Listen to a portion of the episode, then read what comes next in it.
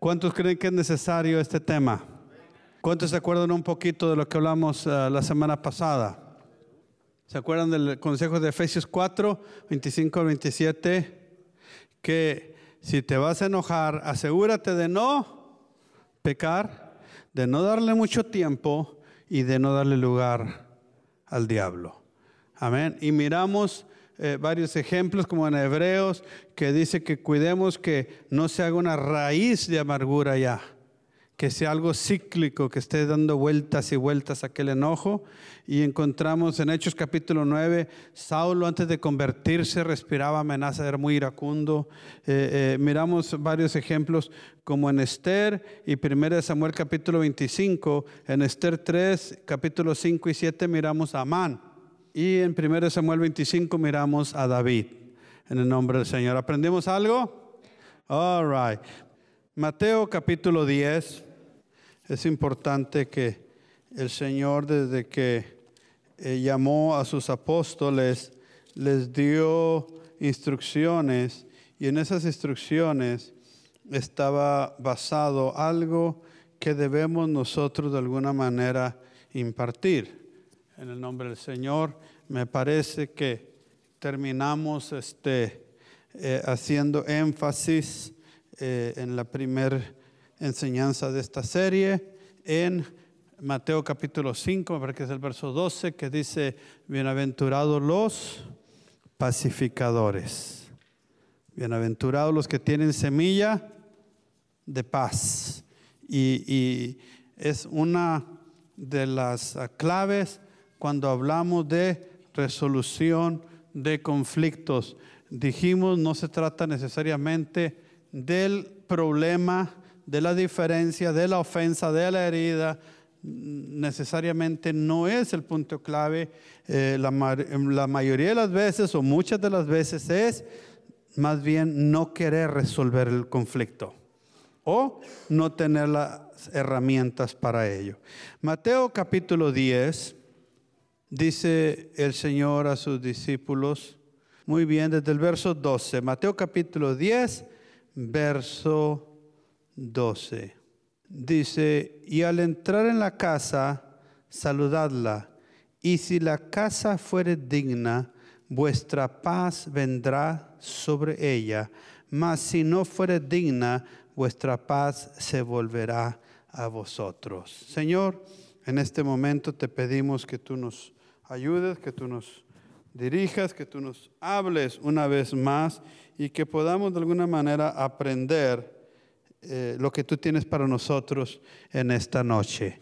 En el nombre de Jesús. Amén. Así que la traducción de la palabra que se usó aquí en el castellano se usa solamente paz en Mateo capítulo 10, del 12 en adelante. Pero en el original se usa la palabra shalom. Y esto es lo que vamos a estar mirando para empezar el día de hoy. Yo creo, hermanos, que tenemos un evangelio de paz, un evangelio de cultura de paz y que de alguna manera las directrices, las instrucciones, lo que se nos dice ahí es para nosotros no solamente eh, buscar la paz, como nos dice el salmista, vamos a entrar ahí, no solamente para seguirla, sino para poder establecerla y desarrollarla, mantenerla. No se trata solamente de tener paz los viernes cuando llegue el cheque. No se trata solamente de tener paz el Día de las Madres o el Día de Navidad. O vamos a hacer una tregua como muchos de un día y después del día se siguen tirando balazos. No, no, se trata de una paz duradera, una paz establecida. Y de ahí empieza, eh, de donde quiero empezar en esta plática. Por eso es que el significado bíblico de paz va más allá de una paz interior, de una quietud personal, eh, eh, es hacia la reconciliación con Dios. Es Jesús nuestro reconciliador. Y, que Dios, como dice Pablo a los Corintios, en 2 Corintios capítulo 5, que Dios estaba en Cristo reconciliando el mundo consigo mismo, no tomándoles a los hombres en cuenta sus pecados. Eso se llama paz, hermanos. Y nos ha mandado a nosotros el ministerio de la... Fíjense, que lo que Él hizo con nosotros, nosotros lo hagamos con otras personas. Y es a través del Evangelio, este, del Evangelio de paz. Y, y es a través de una comunidad de creyentes que anuncia no solamente un poder espiritual, sino también un poder social.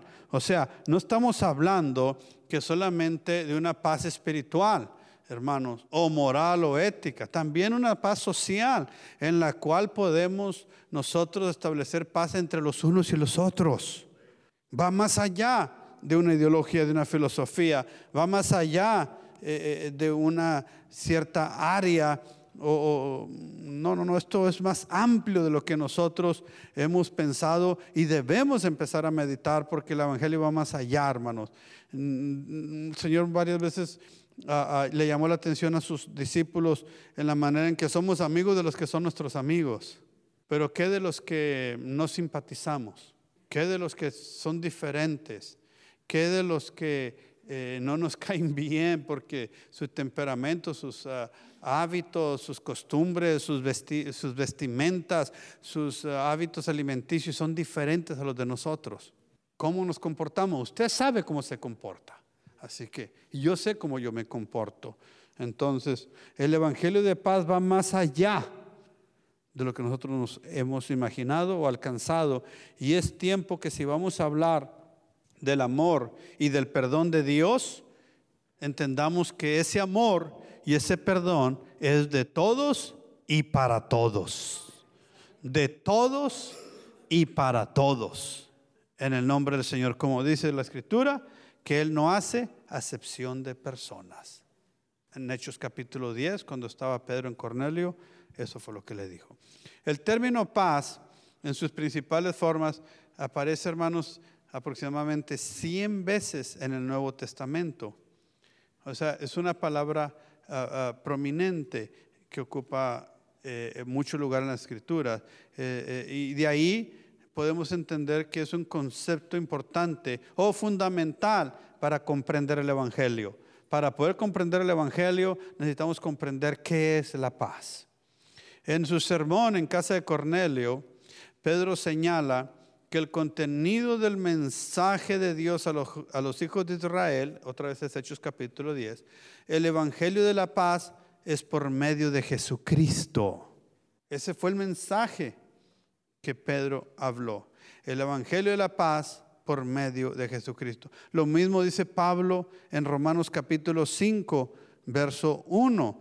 Eh, eh, dice que Él es nuestra paz. Justificados pues por la fe, tenemos paz para con Dios. Entonces, tanto Pedro en Hechos capítulo 10 como Pablo en Romanos capítulo 5, 1 nos está hablando de un evangelio que de alguna manera no solamente promueve, pero establece paz. ¿Cuántos dicen amén? Así que Pablo varias veces usa o escribe entre, entrelazando las buenas nuevas o el Evangelio de la paz. En Efesios capítulo 2, 17 y Gálatas, Efesios 2, 17 dice la palabra de Dios. Y vino y anunció las buenas nuevas de qué? De paz. Efesios 2, 17, las buenas nuevas de paz. Entonces desde ahí debemos de saber que lo que estamos predicando produce una cultura de paz. Ahora, eh, eh, ¿cuántos hispanos hay aquí? La sangre de Jesús. Todos son hispanos aquí. Somos hispanos aquí. Entonces, de alguna manera tenemos que comprender cuál cultura está en nuestro DNA ¿Qué cultura está dentro de nuestra sangre hablando humanamente, culturalmente? Nosotros venimos de países conquistados. Amén. México no llegaron ahí los españoles y dijeron, hey, ¿cómo están mis amigos? Miren, venimos en son de paz. No, fue a garrotazos, a espada, en robo, en violación, en crímenes, tanto que han preferido que la historia mejor borre eso. Yo creo que es mejor también, ¿para qué acordarnos de cosas tristes? Pero eh, eh, yo creo que de alguna manera podemos concientizar, y es bueno hacerlo, que nuestra cultura, los nativos de ahí, eh, originarios de México, que también eran violentos, o sea, ya viene una cultura, hermanos, de una a otra, donde expresa esa violencia. Había ya pleito entre tantas etnias de los nativos. Y vienen otros que según civilizados y también traen la violencia. Y el caso es que eh, sucede la conquista de una manera barbaria, horrible, eh, eh, sangrienta, y de allá venimos nosotros. Eso está en la sangre.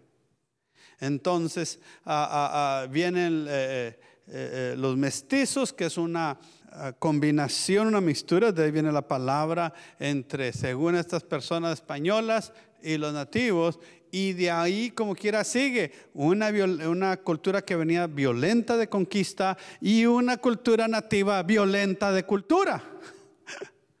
Así que eh, eh, eso sigue y sigue. Entonces, de alguna manera miramos que nosotros traemos en nuestra historia mucha violencia. Gracias a Dios, eh, ya hay muchas organizaciones, ya el gobierno ha tomado mm, pasos para concientizar eh, mucho, mucho más que lo que había antes en cuanto a la dignidad de la persona, porque antes, hermano, la mujer era como un trapo, los niños, las niñas eran como un objeto que se trataba a patadas, a maldiciones, a golpes, a violencia y, fue una época muy horrible que no deberíamos ni siquiera pensar volver para atrás. Entonces, eh, no estoy diciendo que se han resuelto todos los problemas. Ahorita tenemos muchos otros retos, pero gracias a Dios se ha avanzado ya bastante en cuanto a, a, la violencia. Voy a decir ya no tanto racial, voy a decir hasta familiar, porque sucedía en el seno del hogar del hogar, porque así estaban, no sabían hablar, eh, eh, la manera en que se comunicaban era con un garrote, con el puño, con una, un puntapié. Según eso era la manera de educar, según esa era la manera de poner orden, según esa era la, manera en la cual se podía establecer algo, porque así antes pasados, así se fue poniendo, hermanos, y, y muchos traen todavía esto, la sangre de Jesús paz de Cristo. Y entonces se ocupa un, cambio. Y ahora por eso yo no estoy diciendo que la cultura europea o la, anglosajona es mejor que ninguna otra. No, aquí también hay. Cada cultura, por eso necesitamos una cultura superior. Es la del reino de Dios, una cultura de paz. Pero si vamos a de alguna manera criticar las culturas seculares, tenemos que también de alguna manera ser honestos y explicar que esto también sucede en los miembros de las congregaciones cristianas. Wow. Dile que está a tu lado, abróchate los cinturones, porque esto sigue sucediendo por error, por ignorancia, por la razón que sea, pero esto se debe de corregir. Eh, son violencias tanto del marido para la mujer o para los hijos, como de la mujer hacia el marido. Hay muchos tipos de violencia, no todo es a puntapié. Hay muchos, o los hijos también. Más que nunca hemos visto casos en las noticias donde los hijos asesinan a sus padres. Qué terrible. Esta semana, con los fuegos allá en California, un joven que dijo que se encendió su casa y que estaba tratando de ayudar a su familia, ahora lo están acusando, no estamos diciendo que es culpable ni nada, pero lo están acusando que él mismo le prendió fuego para matar a sus padres, a su familia. Usted llámele desquiciado, usted llámele como usted quiera. Si usted con eso se justifica o con eso está diciendo, no, eso no pasa a nosotros, nosotros estamos cuerdos, eso solamente para los desquiciados, eh, eh, necesita leer un poquito más y darse cuenta que este tipo de situación no es un desquiciado, es solamente alguien violento que no tiene paz. Simple y sencillo. Y perdón que use simple y sencillo, no, no, no son las palabras correctas. Es muy complejo esto, pero así directamente se lo digo. Así que eh, eh, esto ha sucedido y es una ausencia de paz. Entonces, en Efesios 2.17, Pablo nos dice que, y vino hablando de Jesucristo, y anunció las buenas nuevas de paz. Ahora, ¿por qué el Evangelio, al menos Pablo lo usa aquí como buenas nuevas de paz o buenas noticias? Y es que dice aquí que en el verso 11, si usted mismo capítulo 2, verso 11, por tanto, acordaos de que en otro tiempo, Efesios 2.11, dice, vosotros, los gentiles, en cuanto a la carne, erais llamados incircuncisión por la llamada circuncisión hecha con mano en la carne. En aquel tiempo estabais sin Cristo, alejados de la ciudadanía de Israel y ajenos a los pactos de la promesa, sin esperanza y sin Dios en el mundo. Pero ahora, en Cristo Jesús, vosotros que en otro tiempo estabais lejos, habéis sido hechos cercanos por la sangre de Cristo. Verso 14, porque Él es nuestra, es lo que vino a ser Jesús, la, la distinción que había, porque había una distinción entre los que eran pueblo y los que no eran pueblo. Había una distinción el que tenía promesas y el que no tenía promesas.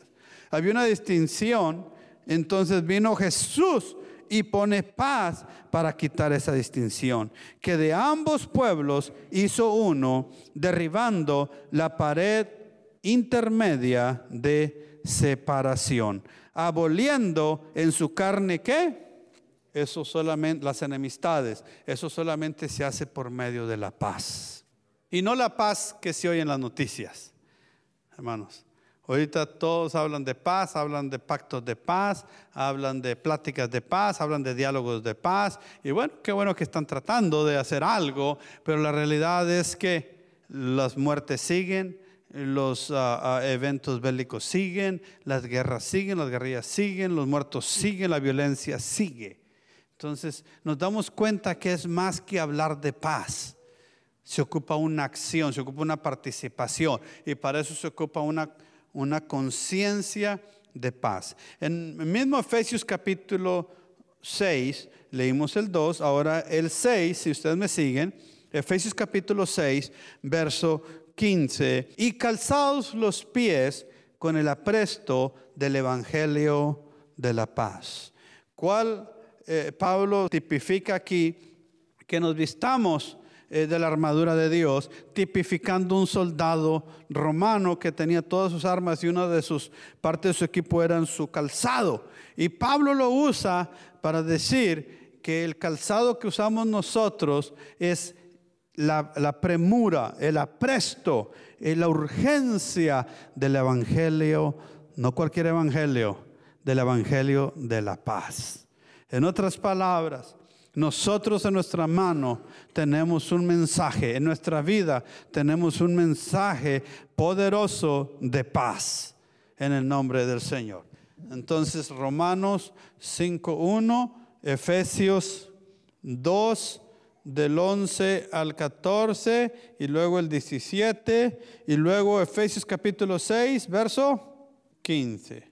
Entonces de ahí es que nosotros podemos comprender eh, eh, el poderoso y tan importante evangelio que tenemos. No se trata solamente de una teología que va a sopesar o evaluar una religión con otra, sino que tenemos un evangelio de paz. ¿Cuántos necesitan paz? ¿Cuántos necesitamos paz? En el nombre del Señor. Y Pablo también lo usa en Romanos capítulo 10, verso 15. Dice el apóstol Pablo, ¿y cómo predicarán si no fueren enviados? ¿Cómo, como está escrito, cuán hermosos son los pies de los que anuncian la paz, de los que anuncian buenas nuevas. Qué lindo que nosotros cada vez que habláramos, cada vez que eh, de alguna manera declaráramos este mensaje o cada vez que lo hiciéramos real, viviente, surgiera un mensaje de paz. ¿Cómo necesita este mundo un mensaje de paz? Por eso en Navidad, hermanos, ¿cómo se conmueven? los corazones de muchas personas. Tal vez no es espiritual, eh, más que todo es emocional, sentimental, pero es que es tan poderoso porque hay una hambre de paz. Hay una hambre de paz, hay, tanta necesidad de paz que no importa que sea con un árbol de Navidad, con regalos, con lo que sea, pero si quiera tener unos días de paz, Qué tremendo, porque es, una hambre, es una necesidad eh, eh, que ellos sienten siquiera al año tener unos días de paz. Pero el Señor no quiere que solamente en Christmas o unos días de, invierno que es la Navidad tengas paz. Él quiere que todos los días tengamos paz.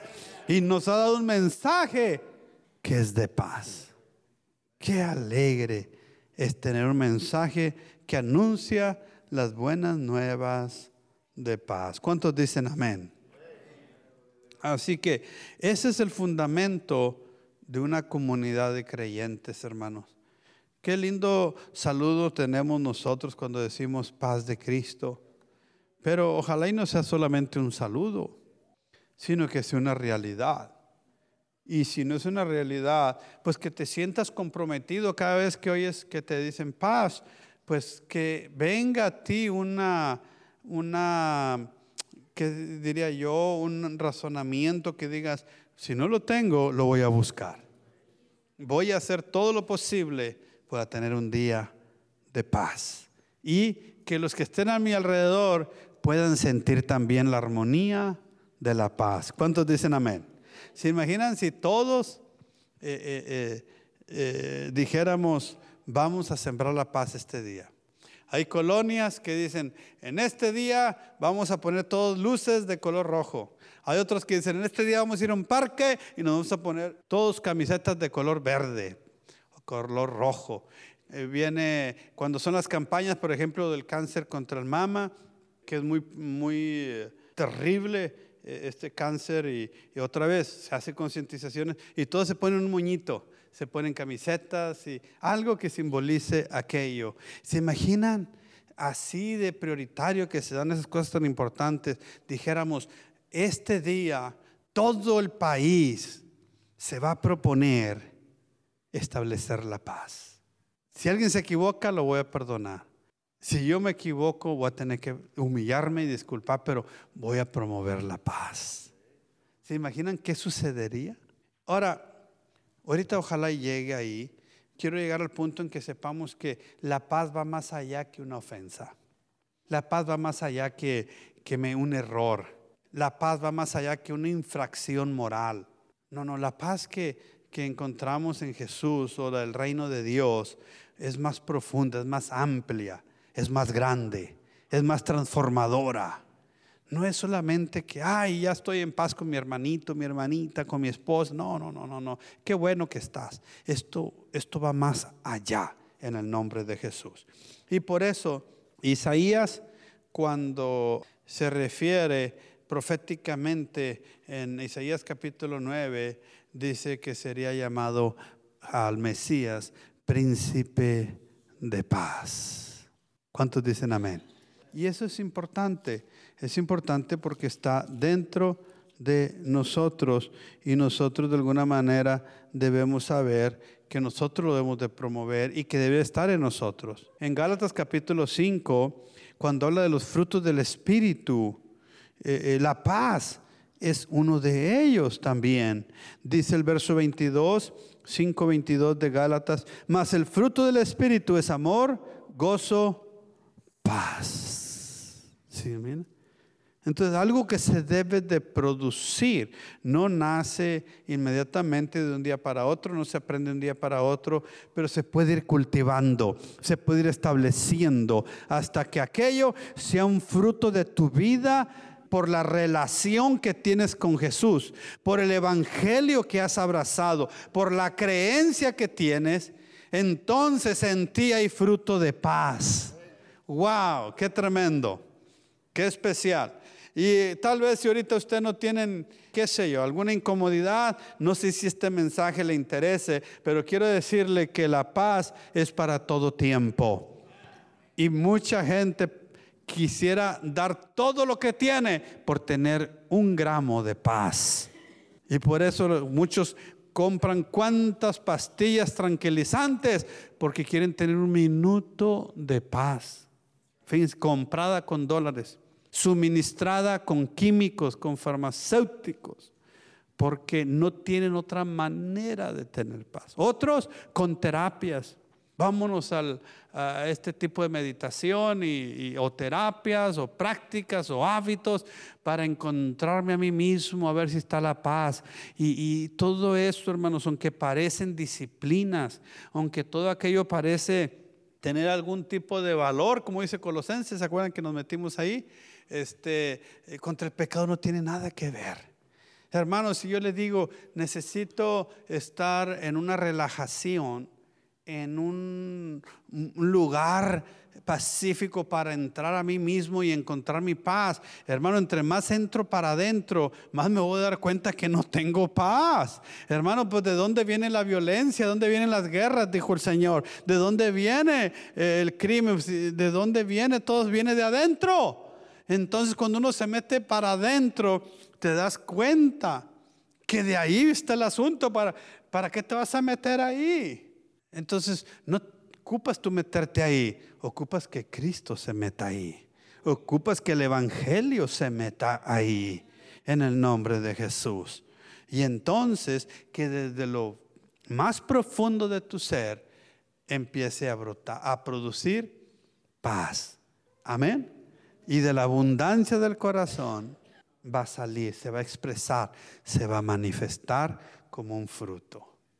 Por eso esos arbolitos, eh, eh, miramos el tronco, la savia no la miramos porque esa está por dentro de su tronco, las ramitas, eh, todas sus hojitas que le salen, pero llega un día en que expresa lo que estaba dentro, su fruto. Que nosotros cuando llegue nuestro tiempo podamos expresar paz en el nombre de Jesús. Amén. Gloria sea el Señor. Ya el mundo tiene mucha violencia para que nosotros aumentemos esto. La paz está en el mismo corazón de la vida que vivimos y del mensaje que proclamamos nosotros los que hemos creído en Cristo. Pero tenemos que hacer nuestra pregunta, ¿en qué sentido puede llamarse las buenas nuevas de la obra salvadora de Dios el Evangelio de paz? ¿Cómo? ¿Cómo le podremos llamar Evangelio de paz a la obra salvadora que ha hecho el Evangelio en nuestra vida. Hermanos, y, en nuestra búsqueda, eh, porque todos buscamos paz, de una manera, otros se van para ranchos, paz de Cristo, se van lejos de la ciudad porque quieren paz. No, no, no, no, aquí es una locura, aquí vámonos lejos de aquí, porque quieren buscar paz. Unos se mueven de un barrio a otro, no, este barrio está muy, muy loco, vámonos a otro barrio más estable. ¿Cómo la ven? Y unos para acá y otros para allá los que están en la ciudad se quieren ir al rancho a buscar paz y los que están afuera se van a la ciudad a vivir buscando que para no batallar con el tráfico van a tener paz y le echan matemáticas todos y el caso es que el que se fue a vivir a la ciudad no halló paz, el que se fue para el rancho no halló paz, porque no es la ciudad, es el rancho, es lo que está dentro de ti, en el nombre de Jesús, es el que está dentro de nosotros. Pero ¿qué ha pasado con la iglesia? Han pasado casi 20 siglos, 19 siglos, y muchos elementos extraños han entrado a la vida de la iglesia y, y en vez nos resulta difícil entender eh, un evangelio de paz o relacionarlo con la paz. Lo relacionamos con lo espiritual, lo relacionamos con el cielo, lo relacionamos con cuántas cosas, pero nos es difícil relacionarlo con la paz. Y cuando hablamos de paz, al último, lo relacionamos como con una tranquilidad espiritual o como una, ah, tranquilidad interior de las personas, como algo místico, la sangre de Jesús. Sí, hermanos, muchos miran el Evangelio, ¿cómo es eso? Como si, si fuera una paz interior. Y yo vengo de una cultura así, eso es lo que hacíamos. Cada fin de semana es a los que íbamos. No buscar una paz social, éramos terribles allá en la comunidad. Le robábamos la gallina a aquel, le raspábamos el carro a aquel, le tirábamos piedras al techo a aquel, golpeábamos a aquel nos golpeaba a nosotros. pero ese domingo íbamos a buscar una paz interior. Una paz de conciencia, una paz individual. Hermano, no hay tal cosa de paz individual. No hay tal cosa. La paz que tiene alguien esa brota e impregna y de alguna manera comparte y llena todos sus alrededores.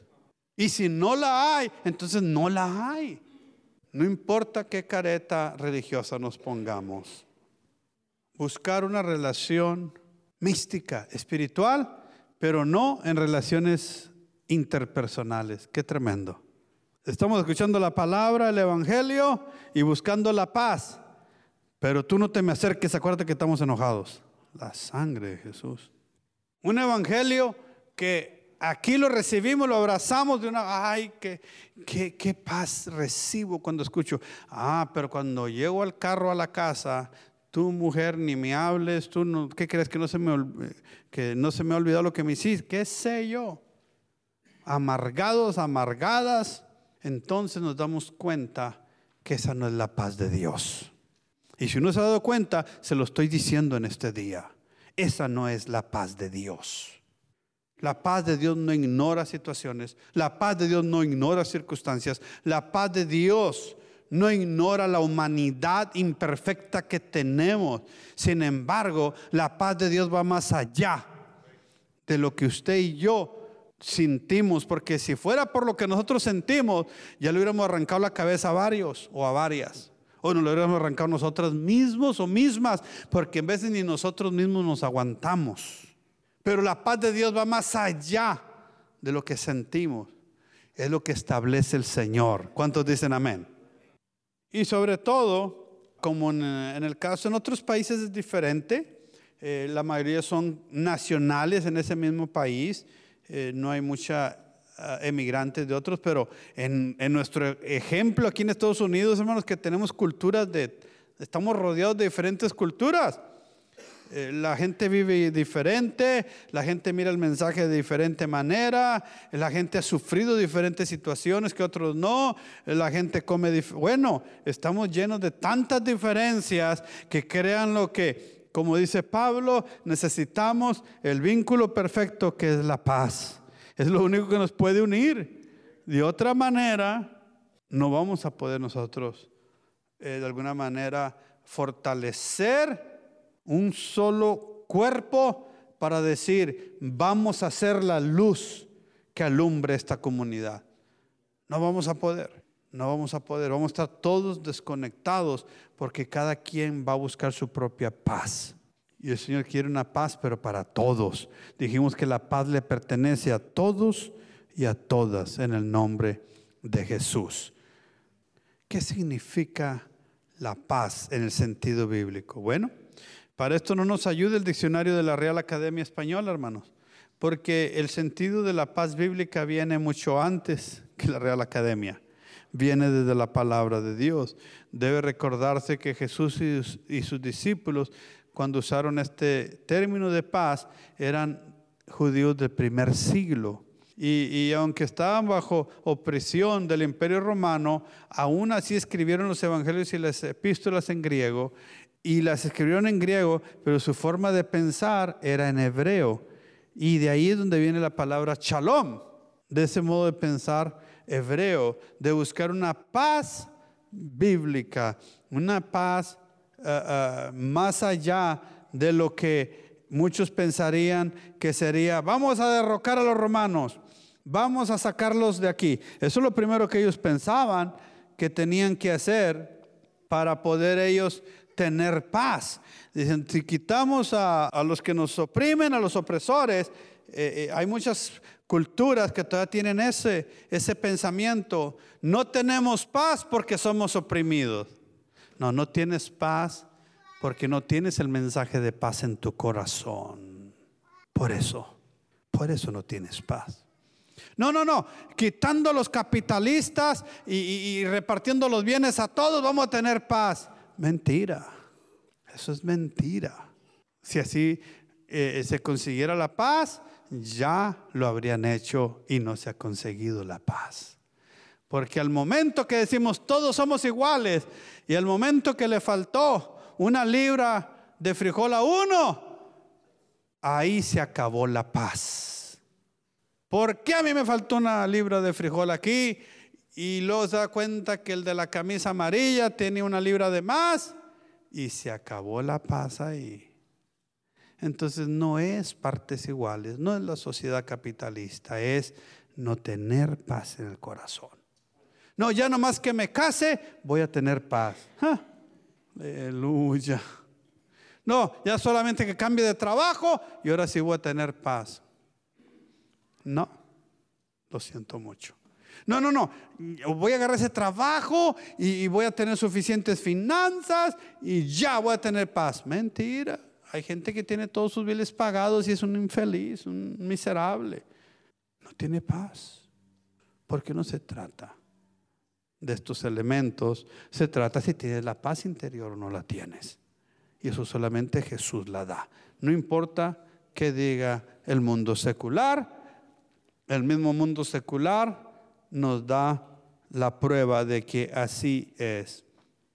De modo que cuando Jesús, los discípulos, los apóstoles hablaban de paz y de las buenas nuevas como el Evangelio de paz, lo hacían en el sentido hebreo, ni en el romano ni en el griego, y mucho menos en el hispano lo hacía en el sentido hebreo de shalom, que es el término que significa paz. El concepto, no la definición. El concepto shalom era fundamental para el pueblo hebreo. Es un término que, eh, eh, de significado amplio. Quiere decir principalmente bienestar integral, o sea, un bienestar completo. No solamente tener dinero en la cartera, no solamente tener salud y no tener dinero en la cartera. No, no, un bienestar integral o salud plena en el sentido más amplio, material, al igual que espiritual. Tiene que ver con una condición de bienestar que resulta de relaciones auténticamente sanas, tanto entre las personas como con Dios. Oiga bien esto, es el resultado de tener relaciones sanas no solamente con las personas, sino también con Dios. Y esto produce paz. Miren, si usted va y mira, investiga los libros de los profetas, ¿Cuál era la razón que Dios levantaba a los profetas? Pues es muy obvia, se puede mirar que Dios mandaba a los profetas porque Israel se olvidaba de hacer lo que era justo, se olvidaba de hacer lo que era correcto violaba los derechos de la viuda, del huérfano, del pobre, del que no se podía defender, le robaban la parcela, eh, eh, eh, robaban cuando comerciaban, tenían pesas falsas, en los juicios ponían testigos falsos y cuando empezaban a, todo, a hacer todo eso, empezaba inmediatamente a apartarse la paz. Y empezaban los problemas de los fenómenos sociales, empezaban los problemas económicos, empezaban las guerras, empezaban las enfermedades y las pestes, empezaba a faltar agua, se empezaban a secar las cosechas. Hermanos, la paz va más allá de algo místico individual. La paz es sobre la tierra, es sobre la familia. Qué terrible es cuando no hay paz. Hermanos, uh, ¿cómo me duele la, ciertas situaciones cuando, eh, miren, Salmo 127, acompáñenme, ojalá y no me salga de lo que, eh, pero es que esto, eh, muchos no le, no le, no le ponen atención, no, no, le ponen valor. Ay, ¿por qué ahora está hablando de la paz el pastor? Porque es lo más importante que necesitas en tu vida. ¿De qué te sirve tener carro y no tienes paz? ¿De qué te sirve tener trabajo y no tienes paz? ¿De qué te sirve tener familia y son puros problemas y no tener paz? ¿De qué te sirve tener todo y te acuestas y te estás dando vuelta y vuelta y vuelta en esa cama porque no tienes paz? Te levantas y todavía estás con ansiedad. Te, levantas y estás todavía todo ansioso porque no tienes paz. Así están muchos en este país y en muchos países. Porque no tienen paz. No, fácilmente pueden ir a trabajar y conseguir unos cuantos dólares y con eso pasar el día. Hasta los jóvenes pasan el día. Y sin trabajo y sin casa y pasan el día.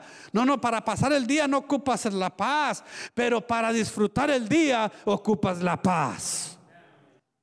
El Salmo 127 dice, si Jehová no edifica la casa, en vano trabajan los que la edifican.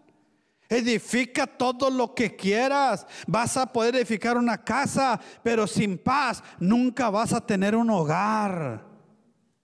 Nunca, nunca. Si Jehová no guarda la ciudad, en vano vela la guardia se quita la paz. Pueden tener la guardia 25 horas al día, aunque solamente haya 24, y, no van a tener paz, porque en vano vela la guardia cuando no está la paz de Dios ahí. Y miren lo que dice ahí, del que se levanta de madrugada antes que se le se salga el sol, ya anda preocupado por buscar trabajo se acaba, el sol se mete y todavía de noche y anda todavía hambriento del trabajo. Miren lo que dice aquí, verso 3, porque no, verso 2, por demás, ¿qué quiere decir por demás? Es dioquis, por demás es que te levantes de madrugada y vayas ya en la noche, ya en la tarde a reposar y que comas pan de paz.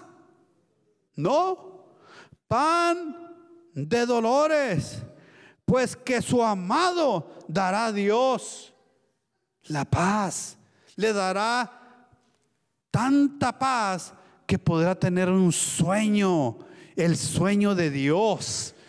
El sueño de la bendición, el sueño de la gratitud, el sueño del agradecimiento, el sueño de que se vivió un día lleno de la paz de Dios. Y dice que ese solamente lo da Dios. Es por eso es que necesitamos esa relación. Ahora, el punto aquí es que muchas veces hay muchos que tienen una relación con Dios según en paz, pero no saben relacionarse con el prójimo. Solamente son buenos o buenas para tener paz con Dios, pero no saben tener paz con el prójimo. Hermanos, por eso es importante este tema porque hemos predicado un evangelio de Jesucristo poderoso, transformador, pero cómo nos hace falta el ingrediente de la paz. Si esa paz estuviera en muchos de los creyentes que no están aquí en esta congregación ahora, tal vez estuvieran aquí si hubiera estado la paz en sus corazones. Porque no fue el problema el que los destruyó, no fue el reto el que los desanimó. No fue ni el pecado ni la ofensa el que los detuvo. Fue la falta de paz para buscar soluciones, para buscar resoluciones, para poder sobrellevar con la paz cualquier situación. Fue más grande la ira, fue más grande la venganza, fue más eh, profunda la, la arrogancia, el orgullo, todas aquellas cosas, pues si hubieran tenido paz, hoy te estuvieran aquí. Porque hubieran tenido voluntad para buscar una solución en el nombre de Jesús. ¿Cuántos dicen amén? Para mí es muy importante esta clase, hermanos, créanlo. Cuando hay desigualdad de oportunidades, cuando hay injusticias, cuando hay opresión, sea social, económica, eh, eh, hermanos, entonces no hay shalom, no está la paz de Dios. Un ejemplo de esto lo vemos en la forma que el profeta Jeremías se quejaba de los profetas falsos de su tiempo, debido a la ausencia por el momento de conflictos que había, que anunciaban por todas partes. Paz, hay paz. En Jeremías capítulo 6, está interesante ese. Acuérdense que Jeremías es el profeta que, que eh, eh, predice la invasión de Nabucodonosor. Entonces, cada vez que hablaba este, Jeremías, el mensaje de Jeremías era, eh, nos van a vencer, va a venir Babilonia y nos va a apresar nos va a llevar cautiverio porque ya estaba escrito, ya estaba profetizado. Sin embargo, los falsos profetas decían, paz, no, no, no, no, hay paz, hay paz, hay paz. Como ahorita muchos hablan de paz, hablan de paz en la iglesia, hablan de paz en la familia, hablan de paz en las empresas, hablan de paz en el gobierno, hablan de paz en la política, hablan de paz en todo, pero no hay paz. Y esto no estoy hablando de algo pesimista o negativo, pero estoy hablando que la paz no se solamente se habla, la paz se experimenta. La paz se vive y la paz produce paz. Y Jeremías les habla ahí en, en, en, en Jeremías 6:14 les dije, y curan la herida de mi pueblo con liviandad, o sea, con ligereza Así como hablan muchos políticos y muchas personas de influencia en muchos hábitos, eh, ámbitos, perdón, hasta religiosos, hablan de puros labios, muy livianamente, diciendo paz, paz. Y decía Jeremías, y no hay paz. ¿Cómo iba a haber paz si estaban oprimiendo a la viuda, al pobre, si le estaban robando el terreno a aquel hombre que no se podía defender? ¿Cómo iba a haber paz si las cárceles estaban llenos de personas que no se les hacían juicios ah, justos? ¿Cómo iba a haber paz si, si, si al que eh, aquel ah, rico en vez de tener misericordia con sus riquezas y ayudar al, al pobre, más lo oprimía? Y le decía, no, no, no, que tenga más hambre hasta que me dé las tierras casi regaladas. Hermanos, hay un Dios que todo lo ve. Ese es el Dios de la iglesia. El de la iglesia viva, el de la iglesia verdadera, no el de la iglesia que ha tenido un Dios permisible que puede hacer cualquier cosa y ya él está volteado para otro rumbo y no se dio cuenta. No, no, no, no, no, ese Dios no es nuestro Dios, ni es el mensaje del Evangelio que nosotros predicamos. Nosotros tenemos un Dios que mira las injusticias, que mira las opresiones. Y cuando esto sucede, Él va a intervenir. Dije, Él va a intervenir. ¿Cuántos dicen amén? Ahí mismo está en Jeremías capítulo 6, eh, un capítulo antes, en el capítulo 5, Verso 27 dice, como jaula llena de pájaros, así están sus casas llenas de engaño. Así se hicieron grandes y ricos, se engordaron y se pusieron brillosos, lustrosos, y sobrepasaron los hechos del malo. No juzgaron la causa, la causa del huérfano, con todos hicieron prósperos y la causa de los pobres no juzgaron. Esos son injusticias. Y cuando hay injusticias, hermanos, no hay paz. Dije, no hay paz. Por eso la iglesia debe tener valores, debe tener convicción para que lo que es correcto, decir que es correcto. Y lo que es incorrecto, tenemos que tener las convicciones y los valores para decir, eso es incorrecto. No hay misericordia ahí. No hay justicia ahí no es correcto. Así que, hermanos, conforme nosotros lo entendemos aquí en la palabra de Dios, la paz bíblica no era meramente la ausencia de un conflicto armado. Muchos piensan que, ah, no hay guerra, hay paz. Cuidado, porque no tiene que haber guerra para que no haya paz. Nuestro muy amado México no está en guerra con ningún país, pero no está en paz por las injusticias, la corrupción, el crimen, las violaciones, el abuso, el abuso de poder, eh, eh, aquella gente avara que no se sacia de querer tener y tener y tener y tener y tener y tener, aquellos que pisotean, aquellos que violan, aquellos que abusan. No, no está en guerra con ningún país. Yo creo que tiene años de no estar en guerra con ningún país y no podemos decir, ay, está en paz. No, de ninguna manera no está en paz todo lo contrario, todas las injusticias, toda la corrupción, todos los abusos, ha producido más crimen, más violencia, menos paz. Y entre más se hunden en eso, podemos ver más la ausencia de paz.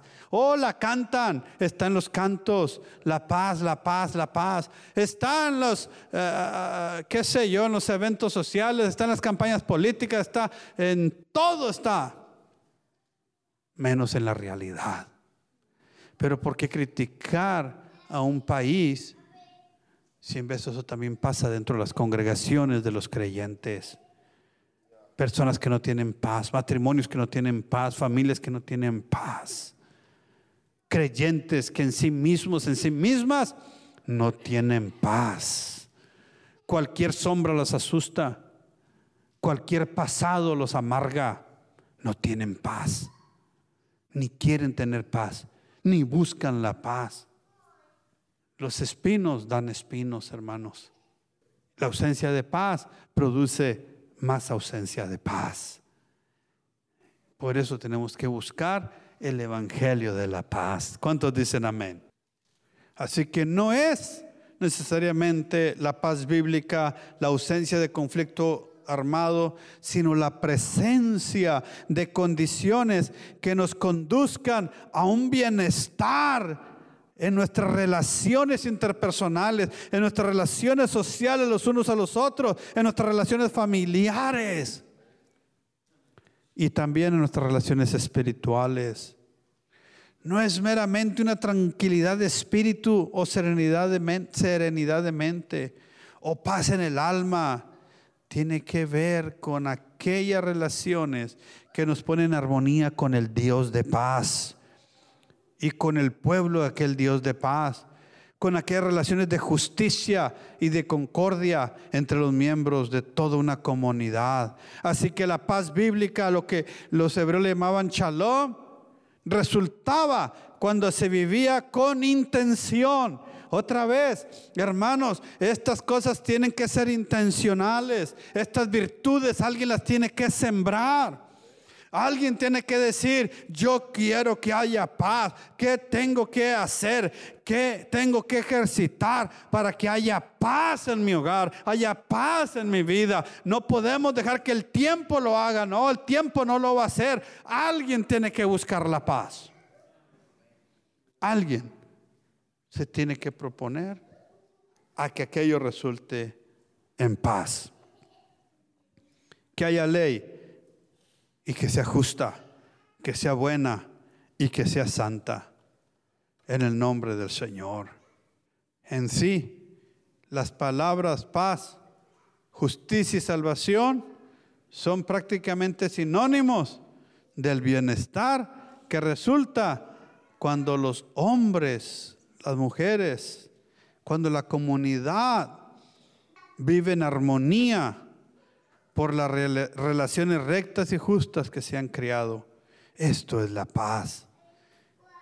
La paz es un don que Dios da cuando esto existe. ¿Cuántos necesitan paz en sus hogares?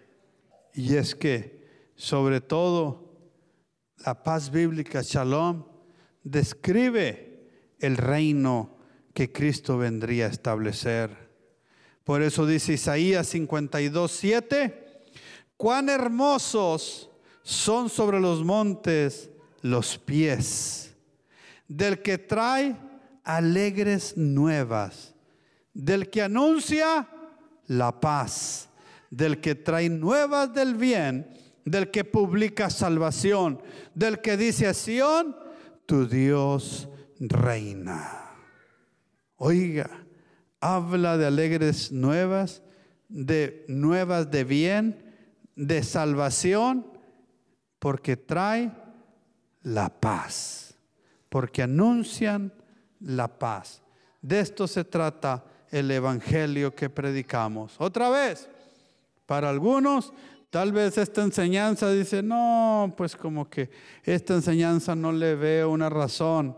Hermanos, viviendo en un paz, en un, en un ah, tiempo, perdón, en donde eh, la situación mental, la situación de muchas personas eh, está en deterioro por la falta de paz.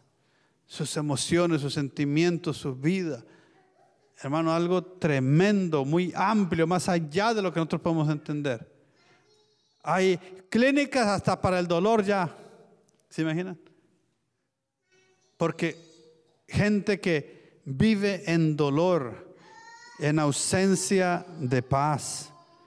Entonces, el Señor habla de algo que va más allá de lo que entendemos nosotros.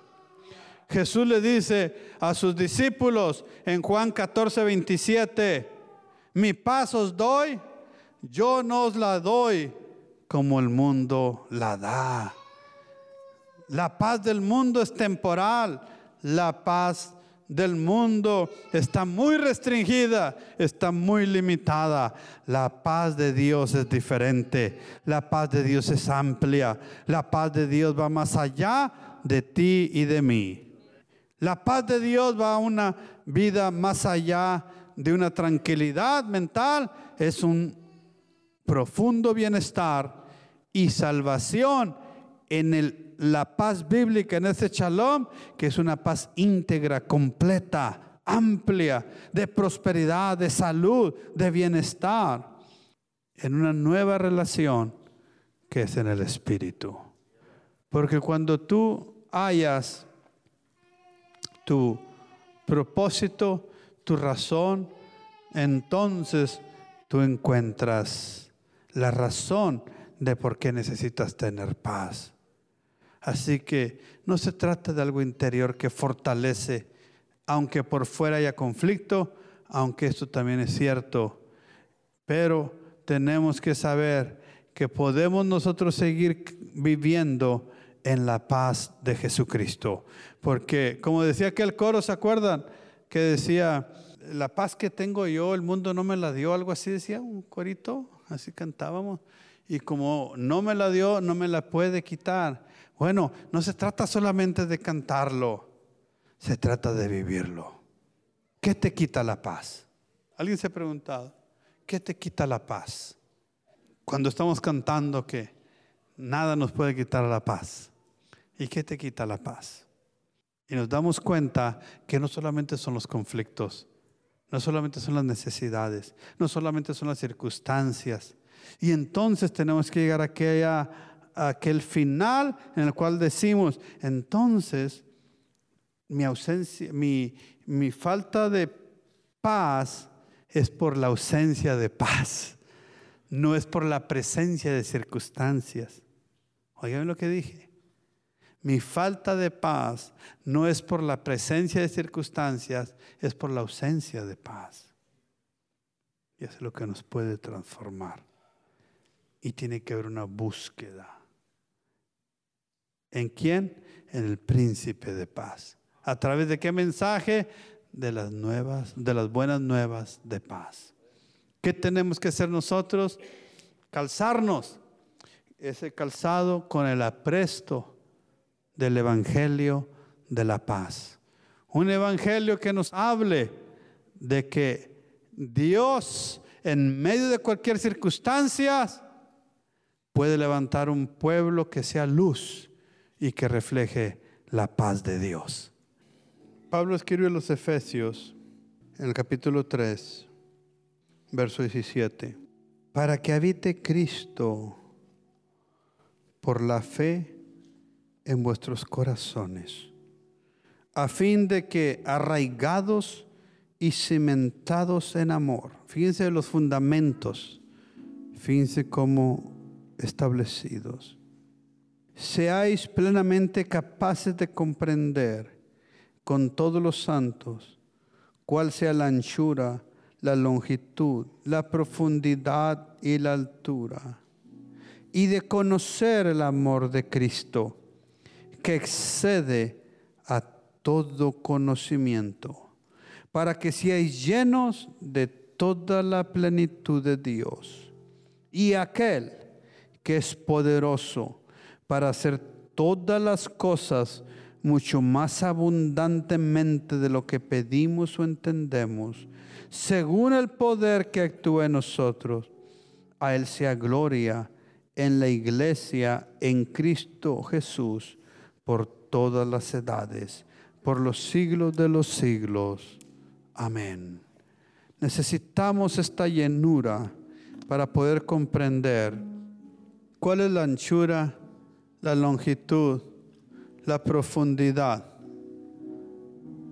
del amor de Cristo. ¿Saben cuál es el amor de Cristo? El Evangelio de la paz. El Evangelio que va más allá de lo que nosotros podemos abarcar. Pero que Jesús ha derramado y nos ha abrazado con este mensaje. ¿Qué es la paz? En una, no recuerdo si fue fábula, ilustración, no recuerdo. Lo leí los libros de John Maswell, si no me equivoco, porque es una de las leyes, eh, no recuerdo, tantos libros que he leído de él. Pero va aquel padre con su niña a una feria y en la feria, eh, ustedes saben, están los muy común algodones de azúcar que eh, los ponen en un palito así y se empiezan así a darle vueltas y vueltas y crece aquello. Y la niña chiquilla, delgadita, pues se miraba hasta más chiquita que el gran algodón que le dio aquel. Y ya en un dos por tres se come aquel algodón la, la niña y el papá asombrado le dice, wow, pero si estaba gigantesco este algodón y tú estás chiquita, ¿cómo es posible que te hayas comido ese grande algodón? Dice, papá, es que tú no sabes que yo soy más grande por dentro que por fuera. De alguna manera así es la paz. Yo no sé de qué tamaño está. Se puede presentar y se puede manifestar. Cuando la paz está dentro de nosotros, quiero decirte que es más grande que cualquier problema. Y lo podemos absorber, lo podemos comer, lo podemos pasar por arriba. Aunque pareciera que es una montaña, podemos decir, como dijo aquella niña, es que cuando tengo la paz aquí adentro, soy más grande por dentro que lo que se ve por fuera. Esa es la paz en nosotros. Pero no la paz mental, no la paz que se publica por ahí. No, es la paz de Dios. Cuando estamos completos en Él. En el nombre de Jesús.